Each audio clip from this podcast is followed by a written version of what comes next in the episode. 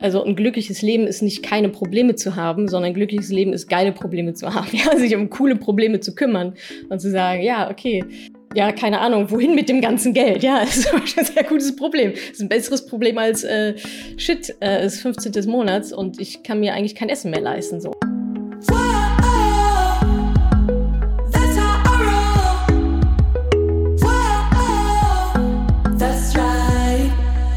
Salü, Money Pennies und herzlich willkommen zu dieser Podcast-Folge, in der ich mal wieder ein paar Fragen von euch beantworte. Unter anderem erfahrt ihr, was finanzielle Freiheit für mich ganz persönlich bedeutet, was meine Tipps und Empfehlungen sind, um finanziell frei zu werden, wie man eigentlich so dahin kommt, was die häufigsten Fehler sind in Bezug auf Finanzen, die ich so sehe, die immer wieder gemacht werden. Außerdem, wie kann man sicherstellen, dass man nicht falsch investiert? Wie lernt man eigentlich Börsenkurse zu lesen? Und es geht auch noch darum, ist Wohneigentum eigentlich die beste Altersvorsorge? Und noch ganz viele andere Fragen beantworte ich jetzt in dieser Folge. Viel Spaß dabei. Natascha, was bedeutet finanzielle Freiheit für dich? Ah, finanzielle Freiheit bedeutet für mich, also ich glaube, für mich geht es um das Thema Zeit eigentlich. Ne? Also wir reden die ganze Zeit über Geld, ähm, aber Geld ist für mich ein Mittel zum Zweck, um mir Zeit zu erkaufen. So, ja. Ähm, Im normalen Arbeitsleben bezahlen wir mit unserer Zeit und bekommen dafür Geld. Ähm, und das heißt, wenn ich dieses Geld irgendwann nicht mehr brauche, brauche ich auch meine Zeit nicht verkaufen. Ja, so recht, recht stumpf läuft dieses Business halt. Ähm, und da sehe ich ähm, ganz großen Wert drin, ähm, sich das frei einteilen zu können, also die Zeit frei einteilen zu können. Ähm, und ich sage bewusst können, weil viele ähm, haben dann so die, die Vision, ja, dann arbeite ich gar nicht mehr und so, ja, und hänge nur noch in Bali irgendwie ab. Aber die meisten finden das dann gar nicht so geil, weil da hast einfach nichts mehr zu tun, so, ja. Äh, also es geht einfach darum, sich ein Leben nach seinen Vorstellungen bauen zu können. Ähm, und dafür braucht es halt einfach in unserem Wirtschaftssystem, in dem wir leben, äh, braucht es einfach Geld. So. Und deswegen diese finanzielle Freiheit. Ich benutze das Geld dadurch, dass ich ein Vermögen anhäufe, dadurch, dass ich vielleicht selbstständig bin und es gut läuft und ich mir das einteilen kann, ähm, schaue ich eben, ähm, nehme ich mir die Freiheit, mit wem möchte ich eigentlich arbeiten, ähm, wie viel möchte ich eigentlich arbeiten, wie viel Zeit möchte ich mit meinen Hobbys verbringen, mit meiner Familie. Ich bin zum Beispiel frisch Mama geworden, ja, da hat sich meine Welt nochmal komplett anders gedreht in Sachen Zeit. Ich frage mich, was ich vorher die, die letzten Jahre eigentlich gemacht habe, den ganzen Tag. Ja, weil jetzt mache ich auch noch alles und noch mit Baby. Äh, Wahnsinn. Ähm, aber so ist bei mir jetzt auch nochmal ein neuer Faktor reingekommen, so, will ich im Meeting sitzen oder will ich mit meinem Kind spielen? Das ist für mich gar keine Frage. Ähm, und ich glaube für viele gar keine Frage eigentlich, aber sie sind dann trotzdem gezwungen, vielleicht das ein oder andere Mal dann doch in einem Meeting zu sitzen und äh, denken sich dann abends, ach shit, ja, eigentlich war das, wenn ich es mir aussuchen könnte, würde ich es vielleicht anders machen. Ähm, und das bedeutet für mich finanzielle Freiheit, die, die Wahlmöglichkeit über meine Zeit so unabhängig wie möglich zu entscheiden. Also ich habe da eine ganz gute Kombination erwischt. Dadurch, dass ich selbstständig bin oder beziehungsweise Unternehmerin bin, äh, habe ich halt ein Team aufgebaut, ähm, so dass ich eigentlich keine Meetings machen muss, es sei denn, es ist ein absoluter Notfall. Und habe aber vorher oder auch sozusagen along the way ähm, dafür gesorgt, dass ich ein Vermögen aufbaue für die finanzielle Freiheit. Also ich bin jetzt zum Beispiel, ich musste hier nicht sitzen, ich musste nicht arbeiten, aber ich weiß nicht, was ich sonst machen soll. also mir macht es halt irgendwie auch mega viel Spaß. Und äh, ich finde da gerade eine sehr gute Balance zwischen privaten Sachen und eben Arbeit. Also ich bin gerade so in meiner Geniezone, dass ich mir denke, so ist geil, so kann es bleiben. Und das wünsche ich natürlich vielen, vielen Frauen. Also wir kümmern uns ja hauptsächlich um die Frauen. Gerade, ne, wenn wir uns die Renten, Gender, äh, Pension Gap und so weiter alles angucken, das ist ja immer finanzielle Freiheit, ist ja so, dass das Höchste, was man dann erreichen kann in dem Bereich. Bei den meisten liegt aber die Altersarmut erstmal auf dem Zettel, so, ne, auf dem Schreibtisch. Und sagen, okay, wie wenden wir das eigentlich ab?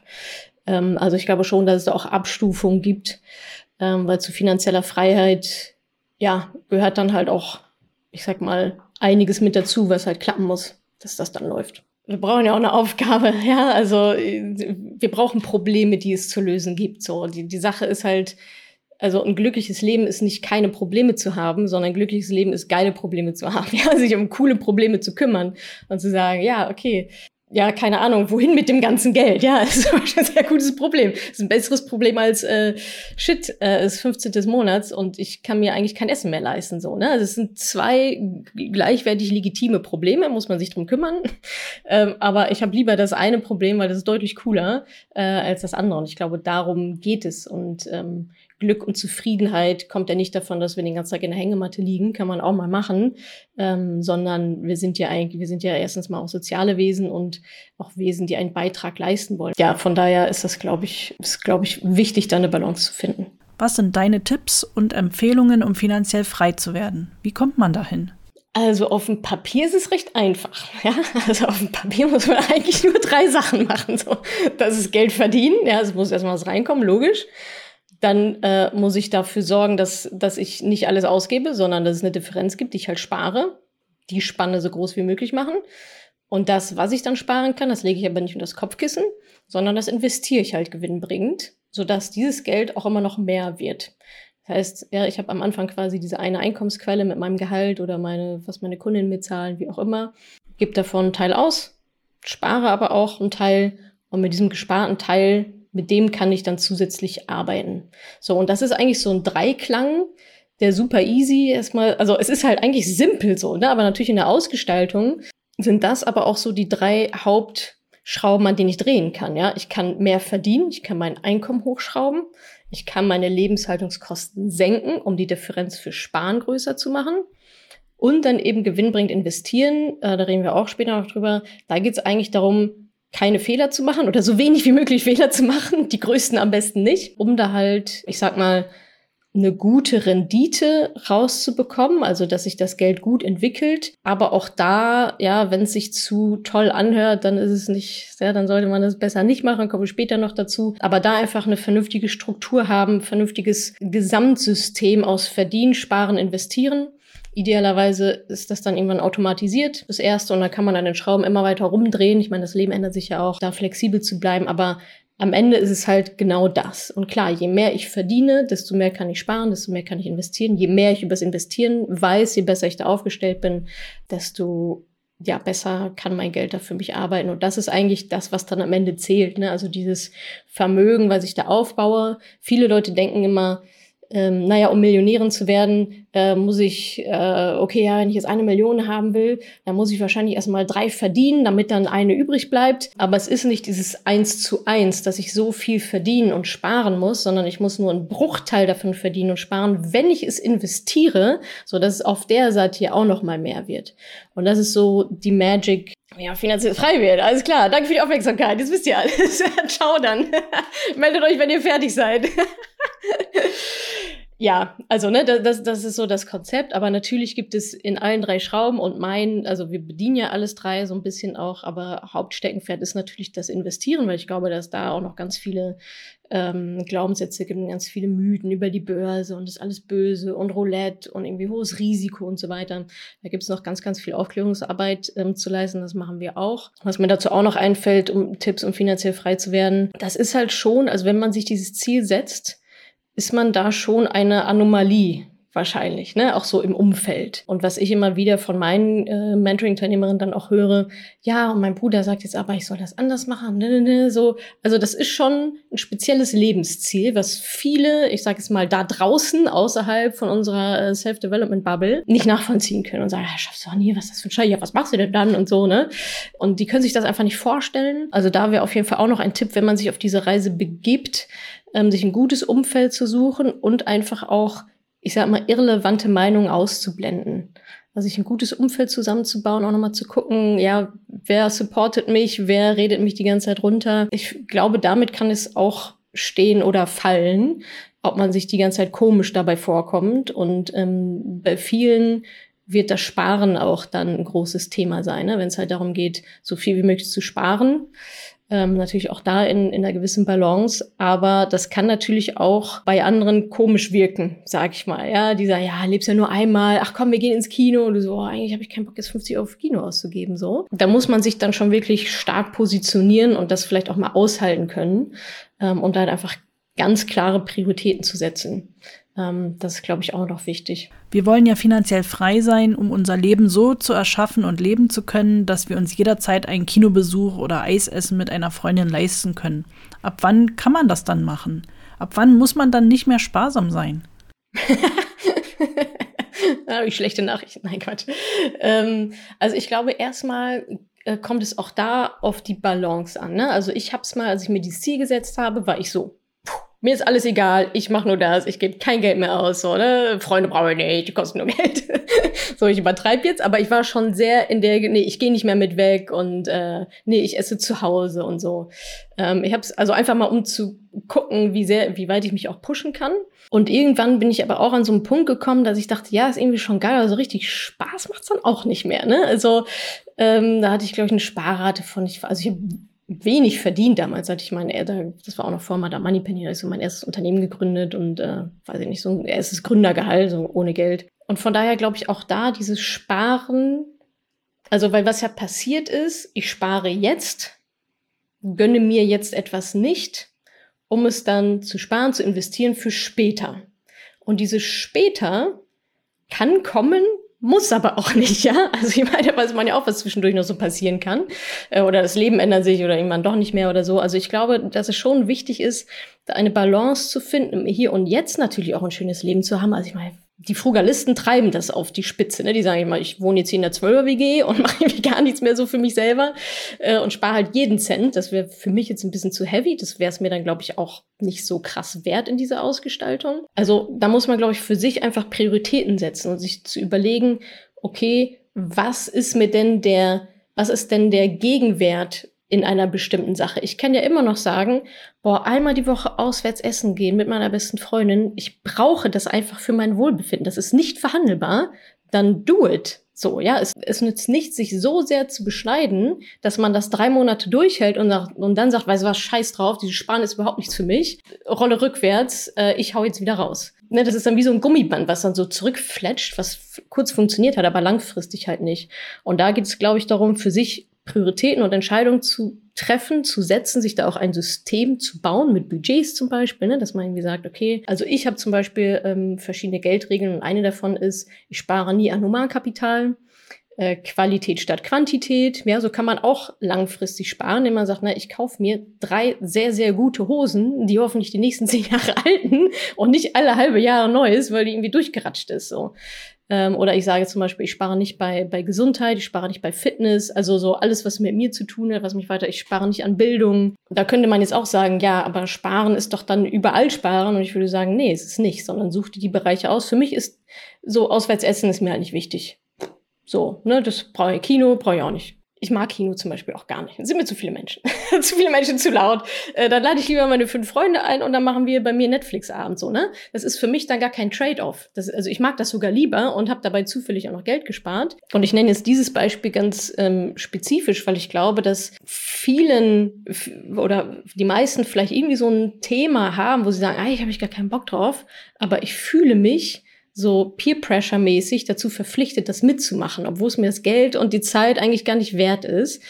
Äh, und dann kommt man so in so eine Disbalance und das führt dann zu Unzufriedenheiten. Und das sind, glaube ich, die Sachen, wo man sagen kann, ah, weißt du was, lass mal eine Alternative finden. Und die Frage ist auch immer, welches Bedürfnis steht dahinter. Ja, bei Kino ist es jetzt Entertainment. Ich kann mich auch anders entertainen. Bei Auswärtsessen mit Freunden ist es vielleicht die Geselligkeit. Es ist ja selten das Essen, ehrlicherweise, ja, sondern es ist, wir haben mal wieder was zusammen gemacht, wir haben uns alle getroffen, äh, wir haben uns wieder ausgetauscht. Also da ist das Bedürfnis Verbindung, Freundschaft, soziale Kontakte. Das kann ich aber auch anders frame. Dafür muss ich nicht äh, zum teuersten Restaurant in der Stadt gehen und 100 Euro dafür ausgeben. Das, das funktioniert halt auch anders. Und ich glaube, wenn jede da so ein bisschen so ihre Knöpfchen findet, ähm, ist dieses Sparen auch gar nicht so krass. Also es soll sich nicht wie ein krasser Verzicht anfühlen, sondern es ist halt eine Verschiebung von Prioritäten ein bisschen mehr in die Zukunft. Was sind die häufigsten Fehler, die in Bezug auf das Thema Finanzen gemacht werden? Was denkst du, wird am häufigsten falsch verstanden? Es gibt so viele Fehler. Tatsächlich. Ich habe immer die Mühe gemacht und mal so alle Fehler, die mir so innerhalb von einer halben Stunde eingefallen sind, und es waren über 100, äh, weil ich die Frage halt oft bekomme, ja, welche, was soll man denn vermeiden? Ich war, oh Gott, das ist einfach so viel. Weil natürlich ist das Thema komplex. So, ne? Ich sage nicht, dass es super einfach ist. Es ist komplex. Es ist, glaube ich, nicht kompliziert. Aber es ist auf verschiedenen Ebenen komplex, gerade wenn man so ein großes Ziel wie finanzielle Freiheit hat. Also der allergrößte Fehler ganz am Anfang ist die Verantwortung abzugeben. Ja, das war auch einer meiner größten Fehler. Irgendeine Versicherung abgeschlossen, ja, Augen zu, ja, irgendwas unterschrieben, super, ich habe ja einen Haken dran gemacht, mir nichts mehr was zu tun, Verantwortung abgegeben, an eine Versicherung, in dem Fall Versicherungsgesellschaft, Äh, viele geben die Verantwortung ab an den Staat, ja, verlassen sich auf die gesetzliche Rente, die stand jetzt nicht kommen wird. nicht so, dass es reicht. Jetzt gerade gab es zwar äh, eine kleine Rentenerhöhung, aber nicht, nicht ansatzweise inflationsausgleichend. Ähm, also das ist halt natürlich eine ganz große Baustelle. Also dieses Verantwortung abgeben und zu sagen, na ja, wird sich irgendwie schon regeln, ja, von einem Thema, das so essentiell ist, an dem eigentlich die komplette Existenz von mir und meiner Familie hängt, da zu sagen, na ja, macht der Berater schon, ist halt fatal. Und niemand sind meine Finanzen so wichtig wie mir. Punkt. Das ist, das gehört zum Erwachsenwerden mit dazu. Ja, diese Verantwortung da einfach zu übernehmen. Also das ist, glaube ich, schon mal so der erste große Fehler, schon so Mindset-mäßig und äh, Verantwortung überhaupt mal da dahin zu kommen.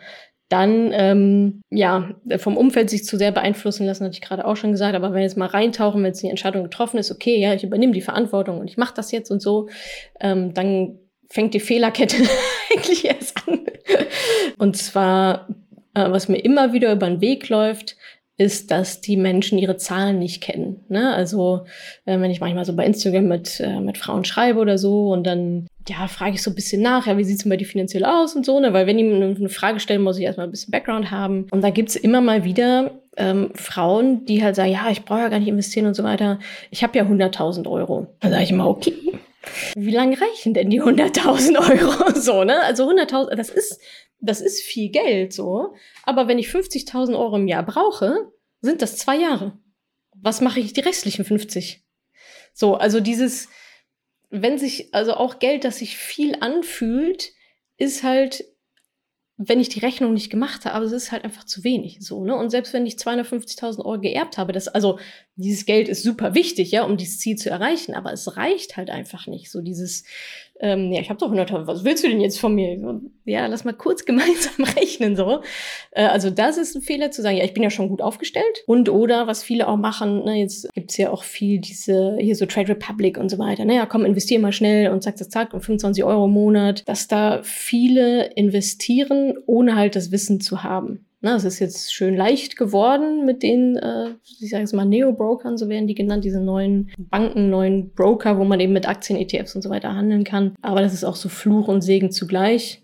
Auf der einen Seite ist es schön, dass es jetzt der breiten Masse auch zugänglich ist. Auf der anderen Seite ist es jetzt auch so einfach, dass die Leute A denken, sie bräuchten kein Wissen und machen das jetzt einfach mal so mit. Und B, und das finde ich fast noch, das ist eigentlich noch schlimmer, Sie nehmen sich irgendeine Fantasiezahl und sagen, okay, ja, dann investiere ich jetzt mal 25 Euro im Monat oder 50 oder 100 und denken, sie hätten da jetzt den Haken dran gemacht. 25 Euro im Monat reicht für niemanden. 50 auch nicht, 100 auch nicht. Das kann ich auch schon mal so auf den Fleck weg sagen. Und wir sind ja immer noch beim Fehler, die Zahlen nicht zu kennen, ja, zu denken, ich habe ja schon genug und die Rente stimmt schon und so weiter. Und auf der anderen Seite, ja, da mache ich halt was, aber dann das Falsche machen und es reicht dann halt nicht. Und diese, dieser Fehler ist deswegen so fatal, dieses, die Zahlen nicht kennen, weil was ist der Worst Case, der Outcome, der aber sehr, sehr wahrscheinlich ist, ähm, wenn man so vorgeht. Ich spare jetzt über die nächsten 40 Jahre 25.000 Euro in so einem Sparplan, denke, ich werde Millionärin, stelle fest, ach Mensch, das äh, habe ich jetzt doch nur 40.000 Euro äh, hier in meinem Depot, reicht für ein Jahr in der Rente, schlecht man weiß erst, dass es nicht reicht, wenn es zu spät ist, wenn man es nicht vorher fünftig ausgerechnet hat. Und da passieren so viele Fehler mit Steuern, mit Inflation und tralala. Also da wird schon ein bisschen kompliziert, ehrlicherweise das korrekt auszurechnen. Ähm, aber deswegen ist es halt auch so wichtig, weil der Worst Case, und den ich sehe es wirklich kommen, es wird sehr, sehr viele Leute treffen, ist eben genau das. Ne? Also dieses sich in Sicherheit wägen. Da sind mir die Leute noch lieber, die sagen, ja, ich weiß, ich müsste auch mal was machen. Ne? Sie brauchen noch den letzten Arschtritt, da machen die das, als diejenigen, die sagen, ja, habe ich ja schon gemacht, ich spare 50 Euro und vollkommen in ihr Verderben rennen. Und das ist mit einer der größten Fehler, die ich aktuell sehe, eben aufgrund dieser Gegebenheit, dass es jetzt so super easy ist und überall hängen Plakate am Alex rum und so und hier und mal schnell was investieren und so, dass Leute denken, sie hätten es geregelt, haben sie aber nicht. Weil dann tue ich das Thema ja wieder weg. Dann habe ich es ja geregelt, so wie ich mit meiner blöden Rentenversicherung so, ne? Hätte ich da nicht durch Zufall nochmal reingeguckt. So, habe ja einen Haken dran gemacht. Ja, genau, also die Verantwortung abgeben, die Zahlen nicht kennen, äh, dann natürlich Rechenfehler along the way, hatte ich schon gesagt, mit Inflation, Steuern und so weiter. Versicherungen nicht checken lassen, ja, auch so, das sind so Dinge, da will man ja auch nicht so hingucken, weil man hat ja einen Fehler gemacht. Das war bei mir auch so. Die lag drei, ich wusste, dass das, ich habe mich nie damit wohlgefühlt. Die lag aber drei Jahre da. Ich habe drei Jahre lang monatlich 300 Euro da einbezahlt, äh, also ein bisschen über 10.000 Euro. Habe dann nach drei Jahren aber erst festgestellt, oh, die kostet ja 18.000 Euro. ist irgendwie nicht so ein geiler Deal. Ähm, also nach drei Jahren immer noch 8.000 Euro Gebühren im Minus so. Ähm, also da hinzugucken, nochmal die Versicherung checken zu lassen, machen wir übrigens ähm, kostenlose Mentoring. Ähm, da checken wir eure bestehenden Versicherungsverträge ähm, und können euch da mit Rat und Tat zur Seite stehen, dann vielleicht einen besseren zu finden, günstigeren und so weiter. Aber ja, ich würde es mal zusammenfassen, so die Blindspots, sich dann auch einzugestehen, äh, okay, vielleicht habe ich da nicht die beste Entscheidung getroffen, was aber vollkommen legitim ist. Das muss man dann so annehmen und ist auch in Ordnung. Ja, und ansonsten vielleicht noch, ja, nicht bereit zu sein, in sich zu investieren, auch ins Humankapital. Also ich muss mir die Zeit nehmen, ich muss Zeit und wahrscheinlich auch Geld in die Hand nehmen, um halt dieses Thema zu tackeln, ähm, um da fehlerfrei durchzukommen. Ja, also da sehe ich auch immer wieder Leute, die äh, an der Stelle da ein bisschen ich nenne es jetzt absichtlich geizig sind, weil sparsam ist es eigentlich nicht, ähm, eher so ein bisschen oder den, den Sinn dahinter nicht so sehen und dann schreiben die mir, ja, ich folge dir schon seit fünf Jahren und tralala und bin immer noch nicht zu Rande gekommen. Ich denke so, what? so, ja, sie, ja, warum kommst du nicht in mein Programm? Ach ja, hm, hm, genau, ah ja, das kostet ja Geld. Ich so, ja, Bad News. So, äh, der Preis hat sich, glaube ich, in den letzten Jahren äh, mindestens mal verdoppelt. So, weißt du? Also hättest du dann damals mal äh, und die kommen halt einfach nicht zuran und das ist halt so schade, weil fünf Jahre sind dann noch echt eine lange Zeit. Wie kann man sicherstellen, dass man nicht falsch investiert? Wie können diese Fehler also vermieden werden? Wie geht man weiter richtig vor? Also ich meine, Fehler mache ich ja nur, Fehler entstehen ja meistens aus Unwissenheit. So, ne? Also, äh, wie viele Leute habe ich zum Beispiel in der, im Corona-Crash gesehen, die verkauft haben? Schlimmste Sache, die man machen kann. So, ne? Äh, absoluter Fehler, auch wenn man jetzt schon sozusagen drin ist. Ähm, wenn ich das aber nicht weiß, wenn ich nicht so gesettelt und so sicher bin und nicht meine Strategie habe und nicht genau weiß, was ich tue und auch mir selber darin vertraue, dass ich weiß, was ich tue, um da souveräne Entscheidungen zu treffen, dann passieren nämlich genau diese Fehler aus Unwissenheit. Und ich glaube, es ist eine Kombination, jetzt wenn ich gerade so drüber nachdenke, es ist eine Kombination aus Wissen, es ist aber auch eine Kombination aus Mindset, ne, Glaubenssätze und so weiter. Wir sabotieren uns ja ganz gerne auch mal selber. Ja, ich kann alles wissen. Wenn mein Glaubenssatz trotzdem lautet, alle Reichen sind böse, ja, dann manipuliere ich mich ja die ganze Zeit beim, beim Vermögensaufbau und vielleicht ja, passieren dann auch Fehler, äh, die unter Bewusstsein so gesteuert sind. Ähm, also wie kann ich diese Fehler vermeiden, indem ich mir das Wissen aneigne, selbst aneigne und im Idealfall und also da mache ich jetzt auch noch mal eine Unterscheidung zwischen Beratern zum Beispiel. Ne? Klar, ich kann zum Berater gehen und sagen, hier mach mir das mal. Dann zahle ich den entweder upfront irgendwas oder die meisten sind Provisionsberater. Die, das war bei mir auch. Dann weiß man gar nicht so genau, was die eigentlich kosten. Und hintenrum sind es dann 18.000 Euro. Und ich so, wow, danke für die Info. Das kann man natürlich auch alles machen. Da gebe ich aber die Verantwortung ja wieder ab. Und dann muss ich jedes Mal zu dem hindackeln, um wieder irgendwas machen zu lassen. Das Leben ändert sich ja auch. Ja, ich habe jetzt ein Kind bekommen, meine Finanzen sehen ganz anders aus als noch vor einem Jahr oder vor zwei oder vor zehn. So, äh, keine Ahnung. Dann kommt irgendwie vielleicht ein Haus, was gebaut wird, dann ist wieder anders. Dann kommt ein Erbe, dann ist wieder anders. Dann ist ein Jobwechsel, dann ist wieder anders. Also das ist ja auch alles im Flow und deswegen ist mir oder uns bei meiner Opinion einfach so wichtig, die Frauen zu empowern, mit dem Wissen, also selber diese Entscheidung treffen zu können und nicht wieder abhängig von irgendwelchen Beratungen, anderen Meinungen und so weiter zu sein. Dazu gehört aber, dass ich mich auf den Hosenboden setze und mir das Wissen aneigne. So, und jetzt ist eine Typsache. Manche lernen am besten aus, äh, aus Büchern, manche lernen am besten von YouTube. Also ich glaube, wenn man mal so ein bisschen, also ich würde mal unterscheiden in, ich sag mal, sich mit dem Thema anfreunden, erstmal so reinkommen. Ja, da gibt's verschiedene YouTube-Kanäle. Also wir haben natürlich alles auf YouTube. Ähm, dann gibt's so Sachen wie Finanzfluss zum Beispiel, ne? also wo es dann auch äh, gute Infos äh, zu den Bereichen gibt. Verschiedene Bücher, ich sag mal auch so Mindset-Bücher. Eins ist zum Beispiel ähm, Prince Charming Isn't Coming, ja, von äh, Barbara Stanny zum Beispiel. Das ist jetzt aber eher so auch so Mindset und okay, ja, so ein bisschen Auf Aufwärmprogramm.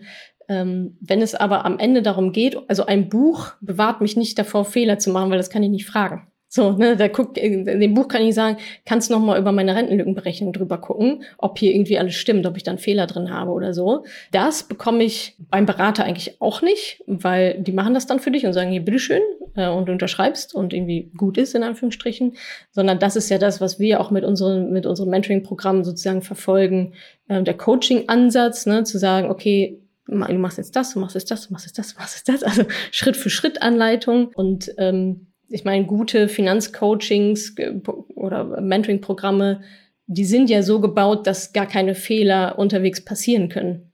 Weil also, wenn man einer korrekten Anleitung folgt, dann ist da ja schon mit drin, dann, also es ist ja, das ist ja quasi der Sinn der Sache, dass ich keine Fehler mache. So, ich folge halt dieser Anleitung, ähm, weil da Menschen wissen, äh, weil da Menschen sitzen, die sich Gedanken gemacht haben, welche Fehler es gibt und halt deren Aufgabe es ist. Also meine Aufgabe ist dafür zu sorgen, dass meine Mentoring-Unternehmerinnen keine Fehler machen. Punkt. Und dass die alle gut da durchkommen und dass die alle mit ihrer, mit ihrer korrekten Berechnung und Sparplan und Strategie und so weiter halt eben rausgehen. Aber wie gesagt, das, das ist das ist Typsache, wie man am besten lernt.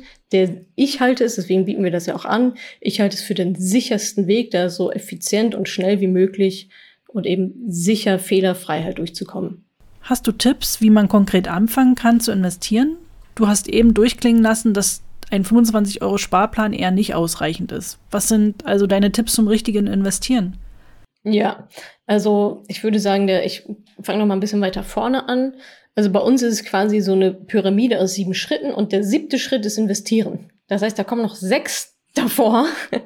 Äh, und das ist halt der Fehler, den viele machen, hatte ich angesprochen, ne? Trade Republic, ja, ja, ich mache mal eben was, ich habe investiert, aber ohne Sinn und Verstand und ohne Strategie und so weiter und so läuft's halt einfach dann nicht. Also ich glaube, was jede von uns auf jeden Fall machen kann, wenn es noch nicht passiert ist, ähm, wieder bei sich selber anfangen, Haushaltsbuch zu führen ja, einfach mal Status Quo aufzuschreiben. Wie viel kommt überhaupt rein? Manchmal habe ich da Frauen, die fragen, ja, wie viel verdienst du denn? Und sagen, die weiß ich nicht. So ist ja okay, aber jetzt wäre der Zeitpunkt, das mal herauszufinden, so, wenn du dich um deine Finanzen kümmern willst. Ich weiß, bei Selbstständigen ist es manchmal so auf und ab. Ähm, wobei auch da finde ich immer, ähm, sollte es auf jeden Fall einen Sockelbetrag geben, den ich mir halt auszahle ähm, damit es eben nicht so fluide ist. Es ist auch wieder eine Mindset-Geschichte, ja, wie viel, wie viel soll denn reinkommen?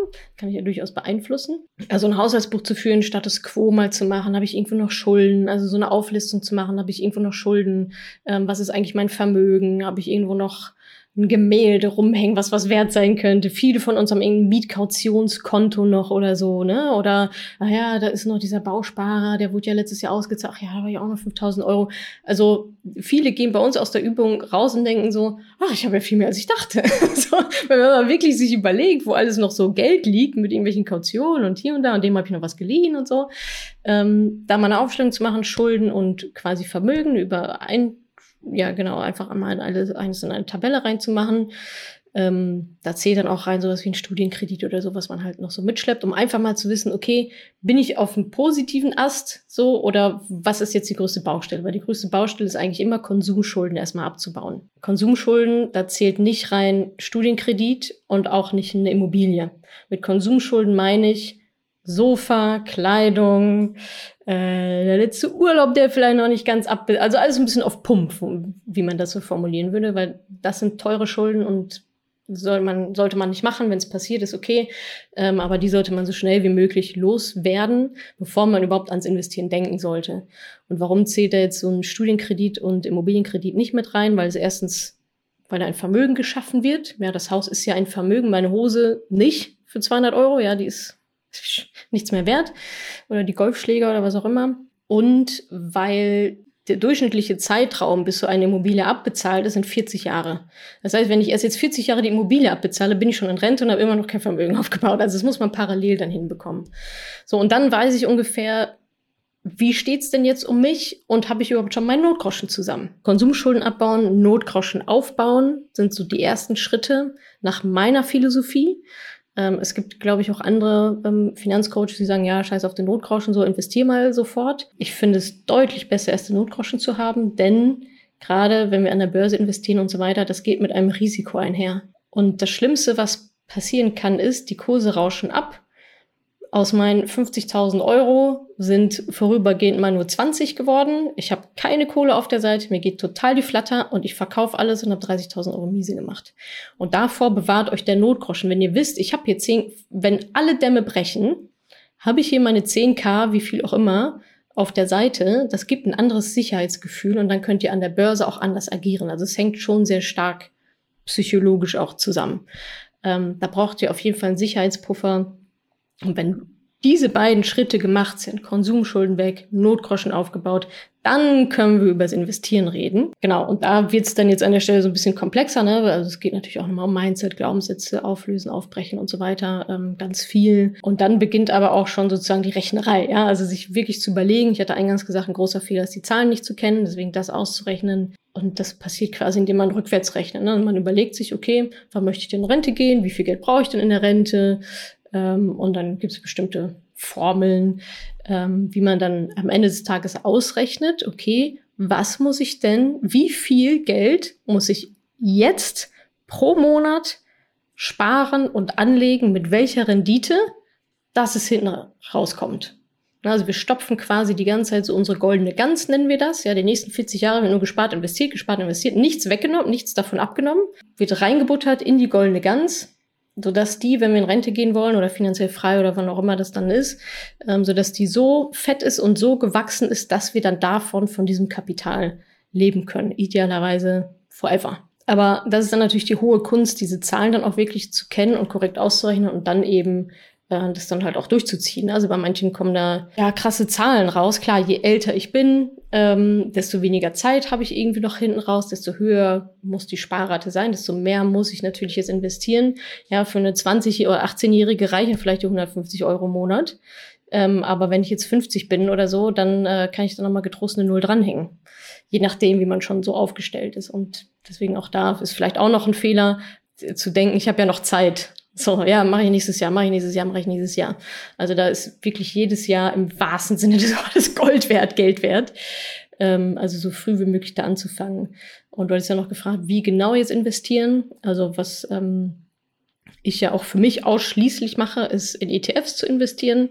Das ist so ein Buzzword, was auch so seit Jahren so ein bisschen kursiert. Genau, also das ist ähm, sind quasi, also jeder hat ja bestimmt schon mal von einer Aktie gehört. Und eine Aktie äh, ist quasi ein Anteil an einem Unternehmen. Und dann gibt es Fonds, Aktienfonds, wo halt viele, äh, viele Aktien dann schon drin liegen. Und so ein ETF ist halt eine bestimmte Form von vielen Aktien in einem Körbchen, ähm, teilweise bis zu 2000. Ja, aber ich will nicht 2000 einzelne Aktien äh, kaufen, sondern ich kaufe mir einen Anteil an diesem Fonds, an diesem ETF, wo die alle schon drin liegen. Und das ist so für uns, ich sage mal Otto Normalverbraucherinnen, die halt einfach nur ziemlich stupide, langweilig Vermögen aufbauen wollen äh, für die Rente später und nichts mit Zocken und Tralala und fünf Bildschirme und immer genau, wie steht es in New York und so, ähm, ist das immer noch das allerbeste Mittel. Es ist kostengünstig, es ist breit diversifiziert, wir wollen ja auch das Risiko verteilen. Ähm, super, ähm, super flexibel und selbst zu steuern. Ich kann mich einloggen, kann Sachen wieder verändern, kann meinen Sparrate rauf, runterschieben. Ähm, und deswegen ist das halt so das Mittel der Wahl. Jetzt ganz konkrete ETFs gibt es eigentlich nicht zu empfehlen, ne? weil da kommt es auch wieder auf die Strategie drauf an. Also woher komme ich denn, wie viel Risiko kann, will, muss ich auch eingehen, muss ich noch Staatsanleihen mit drin haben, mache ich nur, zum Beispiel äh, der MSCI World ist zum Beispiel ein großer ETF, wo diese 2000 Unternehmen drin liegen. Ähm, sollte auf jeden Fall im Portfolio mit dabei sein, definitiv. Aber bei den meisten ist es das nicht nur. Ne? Manche machen noch ein bisschen vielleicht Entwicklungsländer mit rein oder ähm, Rohstoffe, ähm, Edelmetalle, was auch immer. Also da kommt es dann wirklich individuell auf den Mix drauf an, ähm, um es halt so breit wie möglich zu streuen, um das Risiko halt zu streuen. Und dann gibt es Leute, die haben eine sehr hohe ähm, Risikobereitschaft, die sagen, hey, ich gehe all in, ja, mir egal, ich habe noch irgendwie 50 Jahre vor mir, ich bin Beamtin, habe ein gutes Gehalt, so wenig Risiko. Ähm, oder dann gibt's halt die, die sagen, ja, boah, muss man hier ein bisschen erstmal reinkommen, erstmal gucken. Äh, und das ist übrigens auch noch ein Fehler, der mir gerade einfällt, dass die Leute ihr Risiko nicht richtig kennen, nicht richtig analysieren und berechnen und dann tendenziell zu viel Risiko eingehen und dann halt äh, nachts nicht schlafen können. Ne? Weil klar, die Kurse ändern sich so. Ja, das ist, äh, das wird auch oft vergessen, dass die Leute denken, ja, ich packe jetzt da ein bisschen Geld rein und äh, am Ende des Tages bin ich reich. Ja, du bist am Ende des Tages auch reich. Ähm, aber nur wenn du die Spielregeln unterwegs halt auch verfolgst und nicht verkaufst zum falschen Zeitpunkt. So und wenn ich aber zu viel Risiko eingegangen bin, vielleicht habe ich keinen Notgroschen, vielleicht habe ich noch irgendwelche Schulden, äh, vielleicht bin ich auf die Idee gekommen, 80 Prozent meines Gehalts da reinzupacken. Und jetzt sind meine 100.000 Euro, die ich mir über die letzten 15 Jahre angespart habe, ist es beim Börsencrash nur noch 60.000, ja, dann kann ich auch nicht mehr schlafen. So, ne, das, das ist dann einfach, wenn ich dann nichts anderes mehr habe, alles da drin liegt, viel zu viel Risiko eingegangen und dann, dann kommt der, kommt die Quittung dann am Ende. Genau, also auch da, es gibt, ich sag mal, Grundregeln, die es zu beachten gilt. Ähm, zum Beispiel beim, beim Risiko, ne, dass das aufeinander aufbaut, ähm, passives Investieren mit ETFs so als Strategie. Ähm, und in der Ausgestaltung wird es dann natürlich ähm, individuell. Und am Ende des Tages ähm, hat dann jede, jede ja idealerweise so eine Art Finanzplan für die nächsten x Jahre. Ja, ich kenne meine Rentenlücke, die haben wir ausgerechnet. Ich weiß, wie viel Geld brauche ich in der Rente oder zur finanziellen Freiheit. Ich weiß, wie viel ich dann im Hier und Jetzt sparen und investieren muss. Vielleicht merke ich, oh shit, mein Job ist eigentlich zu schlecht bezahlt. Ja, ist auch ein Aha-Moment, den viele haben, so, ah, okay, ja, und sich dann überlegen, sich selbstständig zu machen oder was auch immer, Gehalt verhandeln auf die nächste Stufe oder wie auch immer. Genau, und wenn man dann erstmal diese, diese Rechnung alle gemacht hat, den Finanzplan für die nächsten Jahre hat, dann ist es ja eigentlich nur noch eine Ausgestaltung, dann den umzusetzen und halt auch da wieder auf dem Weg flexibel zu bleiben und zu sagen, ja, klar, finde ich jetzt, ich sage immer, man kann ja nur mit dem planen, was man jetzt aktuell hat. Ja, wenn mich jetzt jemand fragt, ja, aber was ist, wenn ich in zehn Jahren ein Haus bauen will? Ja, dann willst du halt in zehn Jahren ein Haus bauen, dann überlegst du dir das nochmal so. Wenn du es jetzt noch nicht bauen willst, dann, also, ne, äh, muss man dann halt einfach im Prozess gucken, ähm, wie es sich entwickelt. Und das ist ja auch das Schöne bei Investments, eben an der Börse, zum Beispiel bei ETFs, dass es halt so flexibel ist. Ne, zu sagen, okay, jetzt Steuerrückzahlung, bam, packe ich mit in mein Portfolio rein. Gehaltserhöhung, ah cool, ja, 50 Prozent mache ich hier für Kinobesuche davon und 50 Prozent packe ich in meinen ETF-Sparplan rein. Ne? Ähm, da ist jetzt zum Beispiel so eine Immobilie nicht so flexibel. Ja, wenn ich mir jetzt überlege, oh ja, ich mache doch alles anders. So, ich wandere doch aus nach irgendwie Haiti und jetzt brauche ich die ganze Kohle äh, von heute auf morgen. Ähm, dann ist das mit so einem Depot ganz gut zu handhaben. Mit einer Immobilie natürlich nicht so. Und das ist das Schöne ähm, an dem ganzen Konstrukt, auch das so flexibel und so am Ende des Tages dann auch einfach umzusetzen ist. Wie groß sollte der Notgroschen sein und wie baue ich den Notgroschen am besten auf? Also der Notgroschen sollte so groß sein, dass du und alle finanziell von der abhängigen Person so drei Monate überleben können. Da ist der Hintergrund Jobverlust vielleicht aus drei Jahre, drei Jahre, hoffentlich nicht drei Monate, bis man was Neues findet oder irgendwelche unvorhergesehenen Ausgaben, Waschmaschine kaputt, Auto kaputt und so weiter. Auch das ist wieder individuell. Ich würde sagen, drei Monate ist das absolute Minimum. Meiner ist deutlich größer. Meiner ist also mindestens mal sechs Monate, weil ich da eher so auf der Seite eher so ein bisschen Sicherheits sicherheitsbedacht bin. Dafür gebe ich bei den ETFs Vollgas, so, ja, ist auch wieder die Balance. Genau, und wie spare ich den an? Also entweder ich bin schon schuldenfrei, habe keine Konsumschulden, dann kann ich mich voll auf den Notgroschen konzentrieren. Auch da kann man sich ja ausrechnen, ein Ziel setzen. Ja, wenn jetzt jemand sagt, okay, es ist jetzt irgendwie Mitte August, ich möchte den äh, bis Weihnachten fertig haben. Äh, wie viel Geld fehlt da noch? Wie viele Monate sind das? Ja, Betrag durch Anzahl Monate, dann weiß ich, wie viel Geld ich pro Monat dann jetzt einfach zurücklegen muss, um mal diesen Notgroschen aufzufüllen. Also so kann man da ja rangehen. Ähm, am Ende des Tages ist es halt Sparen vom Gehalt. Und der Notgroschen wird auf keinen Fall investiert. Das ist auch noch wichtig. Den legt er auf ein Tagesgeldkonto. Da gibt's ja aktuell wieder ein paar Zinsen, freuen wir uns. Der bleibt da liegen, aus den Augen, aus den Augen, aus dem Sinn, auch nicht auf dem Girokonto, weil da ist die, da komme ich ja dran, da ist die Versuchung zu groß sondern auf ein separates Konto, wo man am besten eigentlich auch nie reinguckt. Ihr müsst nur wissen, er ist da und für den Fall, dass ich ihn brauche, schnell verfügbar. Und das ist beim Tagesgeldkonto ja so. Und also absolut risikolos einfach nur irgendwo hinlegen. Oder unter das Kopfkissen, mir egal. nee, Kopfkissen ist wieder zu, zu sehr available. da kommt ihr wieder zu leicht dran.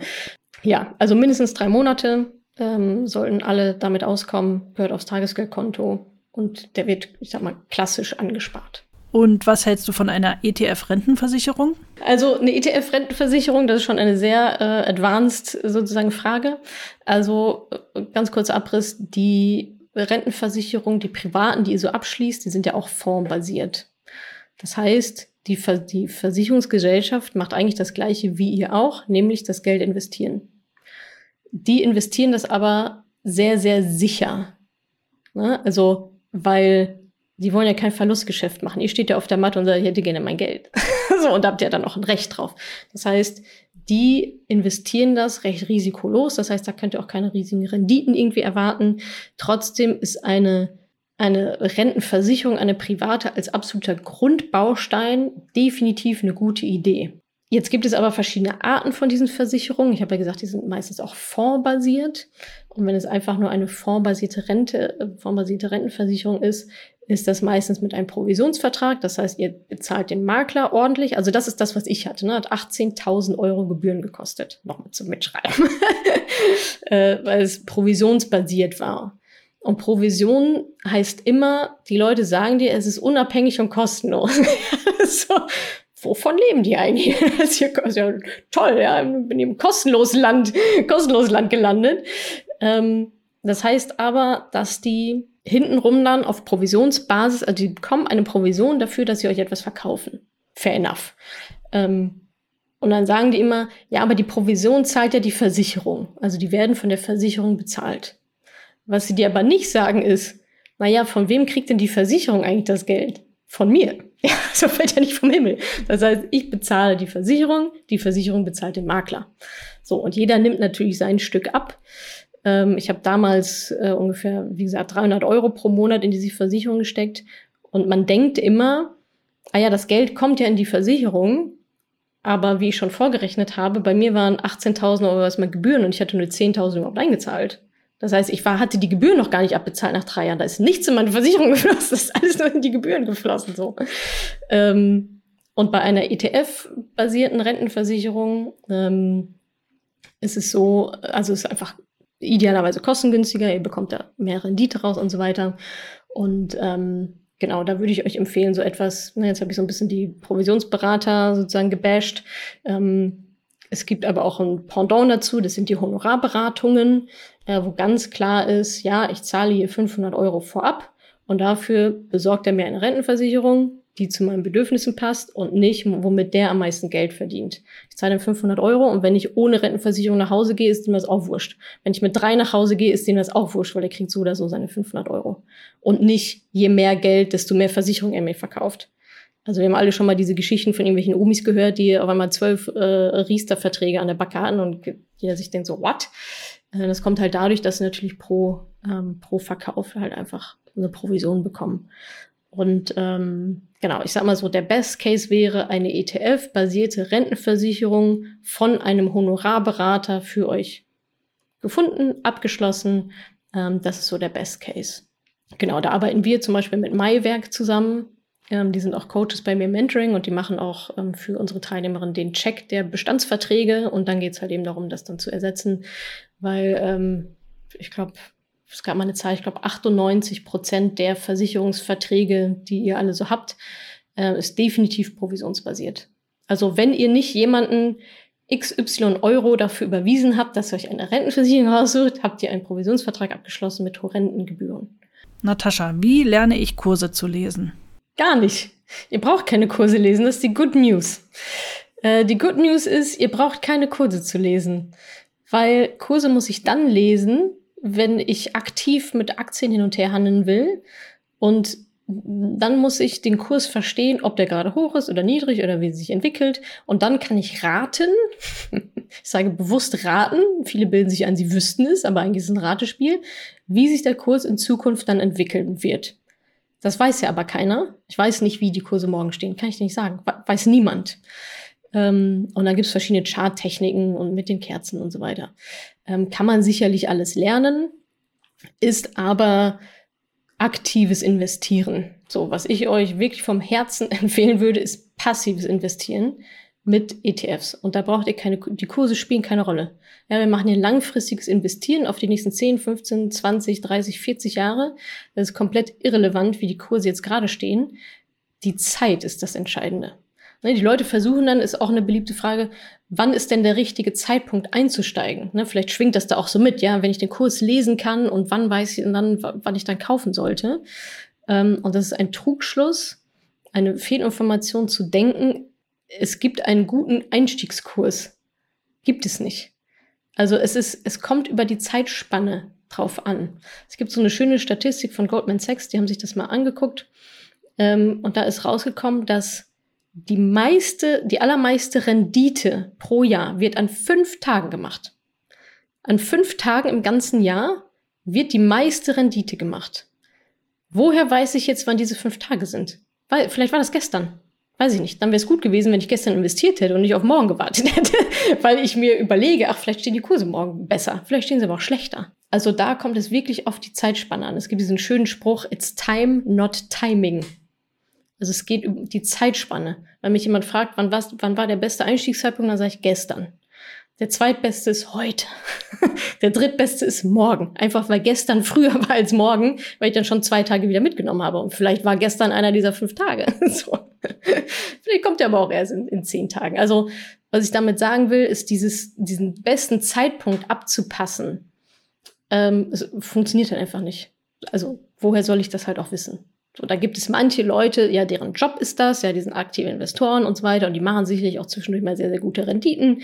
Ähm, aber auch da gibt es genug Gegenüberstellungen, genug ähm, Auswertungen aus den letzten 40 Jahren, wo man wirklich sagen kann, so, ey, nimm einfach einen stumpfen ETF so und du, du musst nichts machen und kriegst in 95 Prozent der Fälle mehr Rendite weil du auch viel weniger Kosten hast, mehr Netto-Rendite, als wenn irgendjemand da vor seinen drei äh, Computern sitzt und irgendwelche Sachen hin und her tradet. Also Charttechnik und so weiter, Kurse lesen braucht ihr de facto nicht. Ich weiß auch nicht, wo man, also ich habe auch keine Quellen dazu, weil es mich auch null interessiert. Waste of time. so. In was genau investiere ich eigentlich mit ETFs? Wie stelle ich sicher, dass ich mit meinem Geld nichts unterstütze, was ich nicht unterstützen will? Sehr, sehr schöne Frage. Also ich hatte ja vorhin schon die Anlegerinformationen angesprochen. Und also dieses PDF, ne, wo auch die Kosten drin stehen. Und da stehen nochmal die größten Positionen aufgeschlüsselt. Welche Aktien, also nicht alle, ja, ich, das ist anscheinend nicht so reguliert. so wundere ich mich auch manchmal. Ich hätte auch ganz gerne eine Auflistung von allen 2000 Aktien, die da drin sind. Ähm, aber es ist, ähm, in der Regel sind es so die Top 10, Top 15, Top 20 größten, also einmal nach Ländern. Äh, dass man da auch gucken kann, ja, okay, ETF ist auch nicht gleich ETF, so, ne? Vielleicht habe ich da einen ETF erwischt, der irgendwo irgendwie nur Asien drin ist äh, oder nur USA oder so. Und das möchte ich natürlich auch nicht. Also nicht jeder ETF ist breit diversifiziert. Da muss man halt schon nochmal reingucken. Wir wollen natürlich so breit, weit wie möglich über alle Länder, alle Branchen. Ähm, und da in diesen Anlegerinformationen ist aber tatsächlich, wie gesagt, aufgeschlüsselt, ist es aufgeschlüsselt nach Ländern und nach den größten ähm, Aktiengesellschaften, die halt da drin sind. Und klar, ähm, wenn dann da etwas drin ist, was ich eigentlich nicht haben will, dann muss ich ja die Entscheidung treffen, mache ich es trotzdem oder lasse ich es halt komplett bleiben. Ähm, wobei es aber mittlerweile auch die schöne Bewegung gibt ähm, bezüglich grüner ETFs, also nachhaltige ETFs, nachhaltige Geldanlage kommt gerade immer mehr. Es also vor ein paar Jahren, als ich angefangen habe, ich da noch mit, so, was will die jetzt so grün? Wie, wie jetzt grün? Wie, wie sollen wir denn den grün machen, den ETF? Also es gibt zum Beispiel, ich hatte ja schon in MSCI World äh, schon erwähnt, da ist auch sowas drin wie Rüstungsindustrie. Ganz klar. Ja, das sind halt leider sozusagen erfolgreiche Unternehmen, ähm, erfolgreiche Aktiengesellschaften. Und da gibt es aber zum Beispiel auch den MSCI World ohne Rüstungsindustrie. So, ne, das muss man halt ein bisschen wissen. Da steht dann immer so X. Also X, also ohne und dann Punkt, Punkt, Punkt. X Controversial Weapons zum Beispiel heißt der dann. MSCI World X Controversial Weapons. Und so gibt es mittlerweile verschiedene, ich sag's mal, Fassungen und Ausrichtungen von, von verschiedenen ETFs. Da gibt es ähm, auch mittlerweile verschiedene, ich sag mal, offizielle Kriterien. Also wonach ihr da gucken könnt, ist, sind die Kriterien SRI oder ESG. Wenn das irgendwo mit drin steht in dem ETF-Namen, SRI oder ESG, ist es zumindest mal nachhaltiger und grüner als das Pendant. Irgendwann kommt man dann so in die Frage, ja, was ist eigentlich nachhaltig und was ist eigentlich grün und wie kann ich mir das jetzt so richtig zusammenbauen und so weiter. Und da muss ich ganz klar sagen, dass natürlich ETFs, das ist ein, das ist ein Produkt, das ist so, wie es ist. Entweder ich nehme es dann so, wie es mir da präsentiert wird, in der besten Form, die ich finde, oder ich lasse es halt bleiben. Und ähm, ich finde das aber auch eine ganz interessante Diskussion, weil ich halt auch oft so ein bisschen die Frage bekomme, ja, wie kann ich nachhaltig investieren und so weiter. Ist auch eine super berechtigte Frage und gleichzeitig merke ich, dass viele Menschen sozusagen bei Finanzen anfangen, nachhaltig zu denken. Ja, also das macht den Kohl jetzt nicht fett. Ja, also der Rüstungsindustrie ist es egal, ob ich den ETF habe oder du. Ich kaufe den ja von dir, nicht von denen. So, ne? Also es muss ja jemand verkaufen, damit ich kaufen kann. Also wird es ein bisschen komplexer, ähm, aber dieses nach, nachhaltiger Umgang mit Geld, nachhaltige Produktauswahl, ein nachhaltiges Leben ist, denke ich, auf anderer Ebene greifbarer und leichter, als das nach hinten zu den Finanzen zu schieben. Ähm, aber nichtsdestotrotz kann man natürlich super viel machen. Es gibt ja auch grüne Banken, es gibt äh, nachhaltige ETFs und so weiter. Aber am Ende des Tages ist es ein Produkt, das ich so kaufe, wie es ist. Ja, jetzt sagen manche, ja, aber ich will irgendwie Apple nicht im Depot haben und haben aber MacBook, mit dem sie gerade mit mir sprechen. So, ne? Also Apple hat mehr davon, wenn du die Produkte kaufst, als wenn du die Aktien kaufst. Das ist dann relativ wurscht. So, ne? Also das, ich glaube, da wird auch so ein bisschen überschätzt, was es jetzt mit Unternehmen macht, wenn ich, Natascha, jetzt drei von diesen Aktien habe. So, ja, das ist, wir sind da irrelevant. Das sind die großen, äh, die großen Market Maker, die da die Milliarden hin und her schieben. Das ist, ähm, das ist dann relativ wurscht. Warum sollte man nicht Kurzzeit investieren? Weil lange mehr Geld bringt, sozusagen. Äh, also mit Kurzzeit investieren ist jetzt die Frage ein bisschen, wie du das, ähm, wie du das definierst. Aber klar, wenn ich fünf Jahre investiert bin, gibt's halt logischerweise nicht so viel Rendite, als wenn ich 20 Jahre investiert bin. Zinseszinseffekt war ja, glaube ich, auch eine zwischendurch meine Frage. Ähm, also das funktioniert ja so mit der, mit der Rendite, dass ihr immer pro Jahr Rendite auf das bekommt, was drin liegt, sozusagen bildlich gesprochen. Und das wächst ja von Jahr zu Jahr.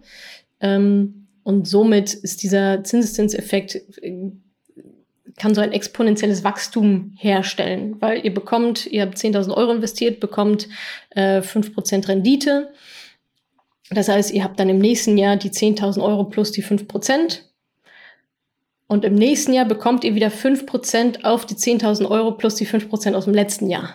Und so schaukelt sich das halt hoch. Und deswegen ist halt jedes Jahr so wichtig, weil jedes Jahr gibt es wieder exponentiell was on top.